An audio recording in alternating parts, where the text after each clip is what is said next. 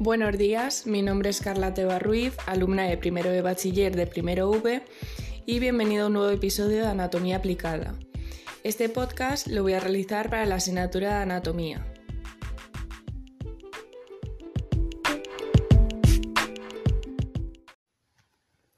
¿Sabías que la mayoría de las personas diagnosticadas con cáncer de laringe tienen 55 años o más y que en realidad la probabilidad de desarrollarlo es de alrededor de una en 190 para los hombres y de una en 830 para las mujeres. En este episodio te hablaré sobre todo lo que es el cáncer de laringe, sus síntomas, el diagnóstico, el tratamiento, las causas y prevención y su incidencia.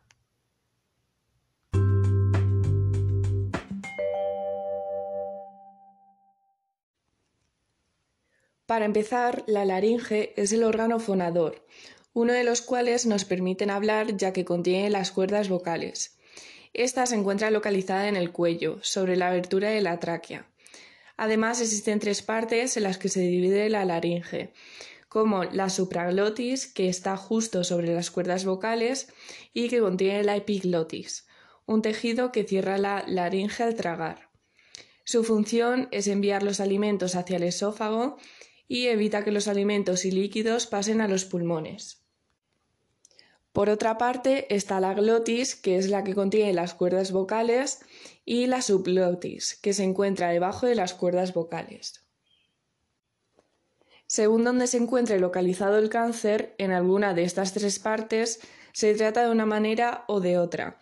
Si el cáncer se encuentra en la supraglotis, se le, se le denomina cáncer supraglótico si se encuentra en la glotis, se trata de un cáncer glótico y por último, si se encuentra en la subglotis, se trata de cáncer subglótico. Ahora, sabiendo todo esto, el cáncer de laringe se puede definir como una enfermedad causada por un crecimiento de las células que se encuentran en la laringe. Además, se le puede llamar cáncer laringeo. Cerca de la laringe también se encuentra la hipofaringe, por lo que se puede tener un cáncer hipofaringeo.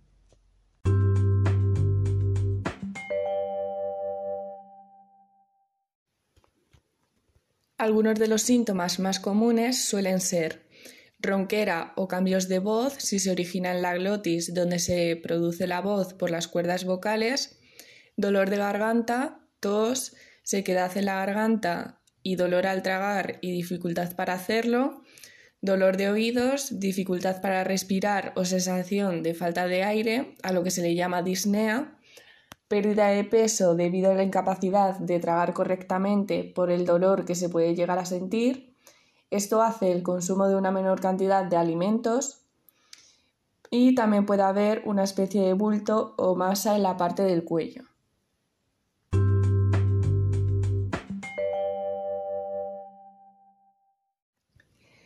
Si el paciente muestra algunos de estos síntomas, se le debe de realizar una serie de pruebas diagnósticas para detectar este cáncer, como fibrolaringoscopia, que consiste en la introducción de un tubo por la nariz, o laringoscopia directa, que consiste en la introducción de un tubo por la boca, a diferencia de la anterior. Además, se le debe de realizar un análisis de sangre, una resonancia, una ecografía abdominal y por último una tomografía computerizada de cabeza y cuello.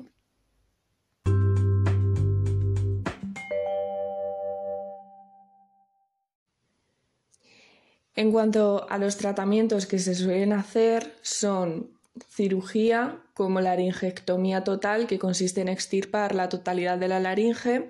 La consecuencia es que el paciente puede perder la voz y pasaría a respirar a través de un orificio que va a la tráquea. Esto se conoce como traqueotomía permanente o laringectomía supraglótica, en la que se extrae la parte de la supraglotis, permitiendo conservar las cuerdas vocales. También se puede hacer una cordectomía, en la que solo se extirpa una de las cuerdas vocales, y la operación puede ser mediante láser o con cirugía abierta. Y por último, la linfadenectomía cervical, consiste en quitar los ganglios linfáticos de la parte del cuello que está afectada. Además, se puede realizar radioterapia, que consiste en sustituir a la cirugía en casos en los que solo hay una afección en una cuerda vocal o la quimioterapia, que se puede emplear en casos de cáncer de laringe antes de una cirugía o radioterapia. En el caso de la radioterapia se puede usar de forma conjunta con esta. También se puede acudir a la quimioterapia después de extirpar toda la laringe para eliminar todo rastro de cáncer.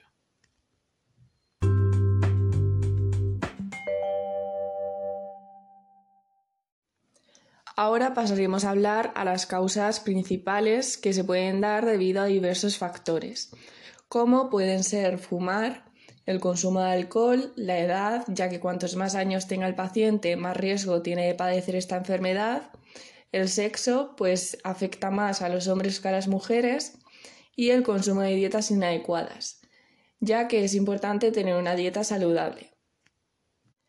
Para evitar todos estos desencadenantes que pueden causar la aparición de este cáncer, es imprescindible eh, no fumar, mantener un consumo moderado de alcohol o evitarlo y seguir una dieta saludable y equilibrada que incluya fruta y verdura.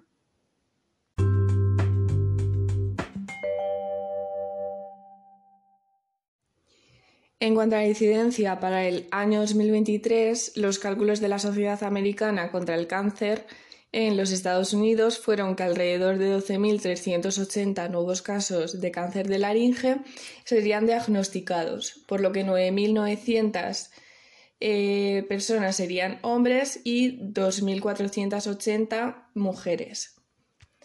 Aproximadamente 3.820 personas, siendo 3.070 hombres y 750 mujeres, morirían debido a esta enfermedad. Por último, cabe destacar que la edad promedio entre las personas diagnosticadas con cáncer de laringe es de 66 años.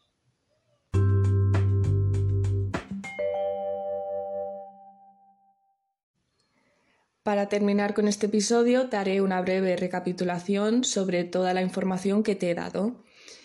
Eh, la laringe consta de tres partes, que es la supraglotis, la glotis y la subglotis, y según donde esté localizado el cáncer, se trata de una manera o de otra. Los principales síntomas suelen ser ronquera o cambios de voz, dolor de garganta, tos, sequedad en la garganta, dolor al tragar y dificultad para hacerlo, dolor de oídos, pérdida de peso, dificultad para respirar o sensación de falta de aire y puede tener el paciente una especie de bulto o masa en la parte del cuello. Si el paciente presenta una serie de estos síntomas, se le debe realizar un diagnóstico y examen médico y los tratamientos que se suelen hacer pueden ser tanto de cirugía como de radioterapia o quimioterapia. Las causas suelen ser por diversos factores como fumar, el consumo de alcohol, la edad, el sexo o eh, el consumo de una dieta inadecuada.